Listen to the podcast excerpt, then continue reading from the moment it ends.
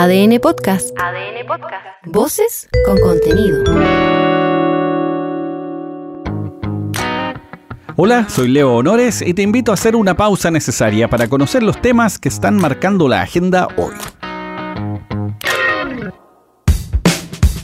Nos vamos a fundir, a evaporar de calor. Me estoy derritiendo. Es que viene brava la cosa. Estoy asándome como una salchicha. Lo bueno es que, pese a eso, las reservas de agua para la zona central en la cordillera están a buen nivel. Y llegó un nuevo avión para combatir los incendios forestales. Es un Hércules C-130, con lo que habrá dos aviones preparados para combatir los focos que pudiera haber por estos meses de calor. Ojalá que no haya ninguno, pero ya están aquí.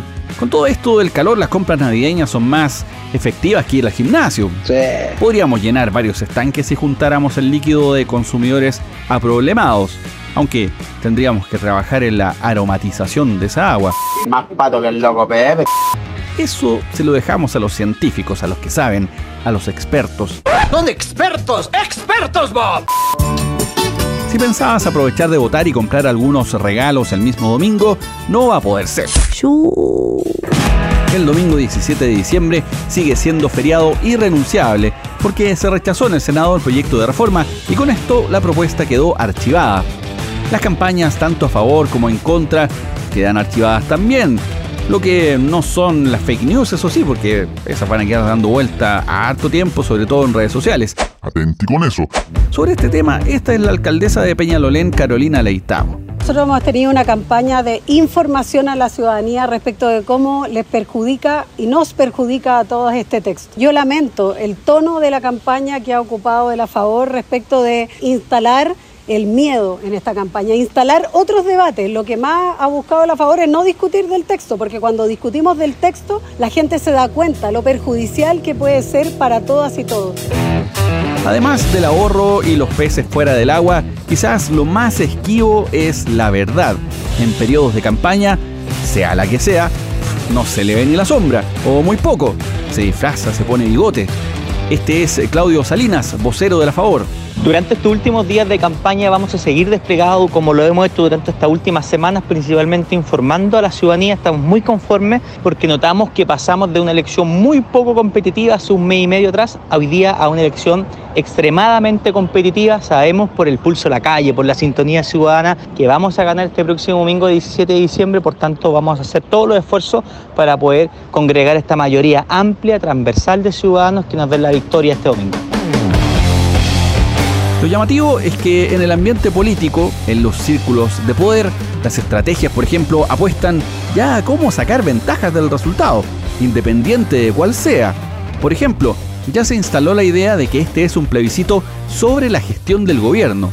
Dicho de otro modo, podría ser una condena o un like para el presidente según sea el caso. Pero, ¿cómo va a ser una evaluación del gobierno si la mayoría de los redactores de la propuesta eran de oposición? Uh, qué buena pregunta. Republicanos específicamente en este caso. Y aún siendo mañosos, podríamos decir, tomando esa línea, que más bien esta es una prueba para Cast.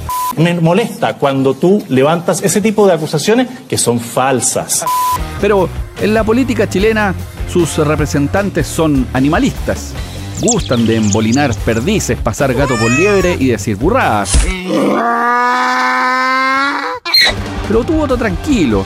Si crees que la propuesta es buena, dale, aprueba. Si piensas que es un retroceso en derecho, vota en contra, sin culpa, no pasa nada.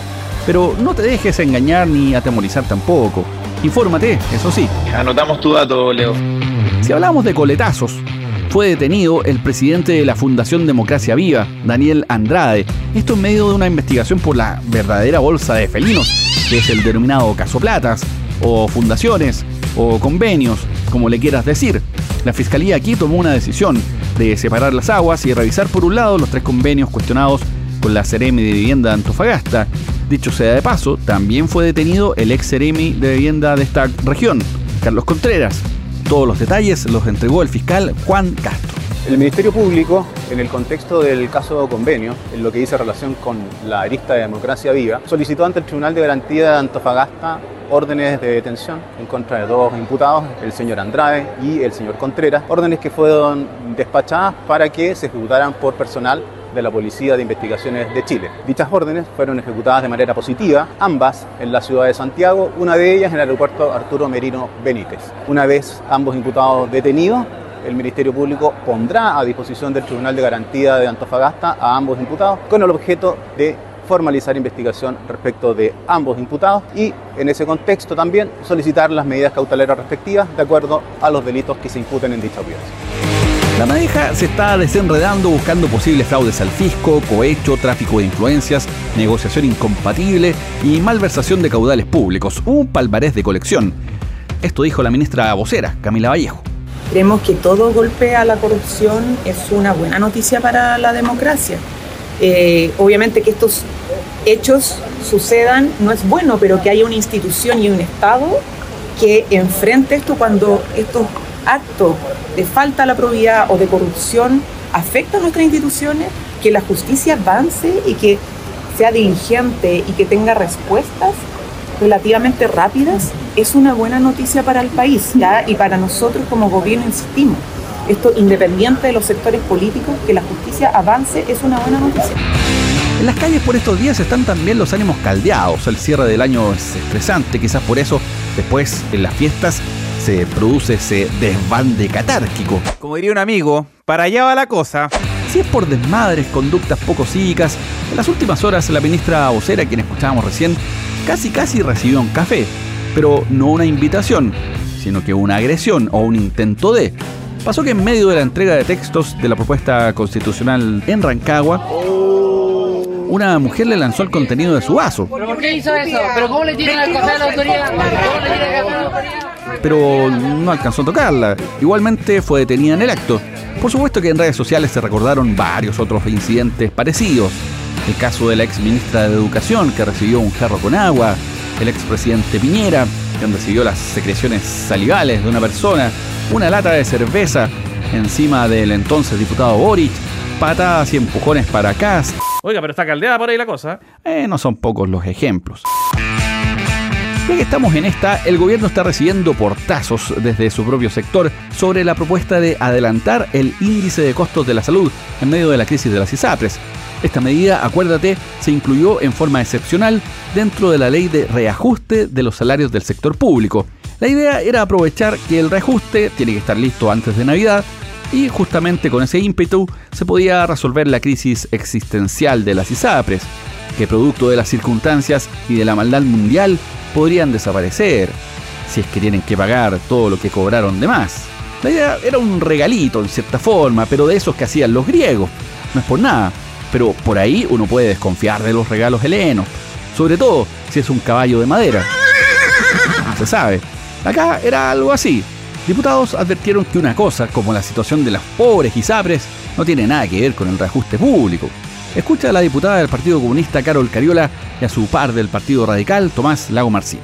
Parece que es un despropósito que en el marco de la discusión del sector público se haya incorporado una indicación respecto el reajuste del IXA que adelanta además el reajuste del precio. Por lo tanto, a mí me parece que es algo que no tiene que ver con la discusión del sector público. Por eso le hemos pedido expresamente al Ejecutivo separar los debates. El Ejecutivo ingresó de contrabando modificaciones a IXA fuera de lo razonable. La Corte Suprema fue clara que no se podía cobrar a menores de dos años. Y aquí el Ejecutivo, a través del numeral 5, dado que no se puede cobrar por un lado, trata de meterlo por otro lado. El IXA, aclaro, no es un instrumento en el que se miden las rentabilidades de quienes comen pizza y toman Pepsi. No, no, es el índice de costos de salud que establece el porcentaje máximo en que las ISAPRES pueden aumentar el valor de los planes de salud. Este es el cascabel para el gato, el tate quieto, que no pudo hacer la regulación misma del mercado. ¿Por qué mejor no dicen los números del Kino, el Loto, por favor? Han pasado ya varias semanas desde que Few se fue a los humedales y nos abandonó, pero aún resuena el manso niquelillo que se armó en el equipo de atletismo femenino, específicamente en la prueba del 4x400. El Comité de Ética de la Federación Atlética de Chile aplicó una sanción escrita en contra de la madre de Martina Bail por su numerito. Pero esto dependerá del Comité Nacional de Arbitraje Deportivo. ¿El por qué? Nos lo cuenta Eduardo Arevalo, presidente del Comité Nacional de Arbitraje Deportivo. Amonestación por escrito es un simple llamado de atención que queda constancia seguramente en sus antecedentes deportivos pero como le digo, eh, todavía no está zanjado el tema, hay un- una apelación pendiente, hay un recurso que revisar eh, y por lo tanto esto va a demorar por lo menos unos 15 o 20 días más. En este minuto el abogado apeló al, al Comité de Ética de la Federación y declararon que el- la apelación estaba extemporánea, presentada fuera de plazo y por ello recurrió al comité de arbitraje. El comité de arbitraje dio cinco días de plazo para que nos acompañen los antecedentes y con estos antecedentes nosotros podemos dictar una resolución de reemplazo, una sentencia de reemplazo, dejar sin efecto la que hay o bien que quede todo como está. Así las cosas, Jimena Restrepo está amonestada por escrito, lo que en términos simples es un llamado de atención en sus antecedentes deportivos, con lo que no tiene consecuencias prácticas en ningún tipo de instancia competitiva del atletismo. Y nuestros vecinos están en llamas, no solo por el viento sonda y la humedad, sino que por el impacto en las medidas económicas del gobierno de Milei. Se presentó ya el paquete de urgencias económicas. El ministro de Economía, Luis Caputo, explicó cuál es la verdad de la milanesa. Y es que, claro, la situación económica trasandina es más que jodida. El déficit fiscal y la inflación son tremendos. Las medidas son arriesgadas. Por ejemplo, destaca la suspensión del subsidio a la energía y el transporte, de evaluar el peso, pasando a 800 el dólar. Y no solo eso, sino que también se pretende eliminar las licitaciones de obras públicas para dejarlas en manos de privados. ¿Qué tal? Nosotros no tenemos plata. No hay plata. El libretista de la actualidad nacional es generoso, o puede ser generosa, no sabemos. No se sabe. Pero siempre, siempre nos regala un motivo para reír, para llorar o para enchucharse. Bueno, alguien tiene que dar la cara para las malas noticias. Para gozar de la vida en la copia feliz del Edén, regálanos también tu opinión. Coméntanos qué te pareció el capítulo de hoy. Danos ese regalo de Navidad. O si no, castíganos con el dislike y un trozo de carbón. Eh, es su opinión, es su pensamiento y a mí me encanta que sean autocríticos. Soy Leo Honores y esta fue una pausa necesaria.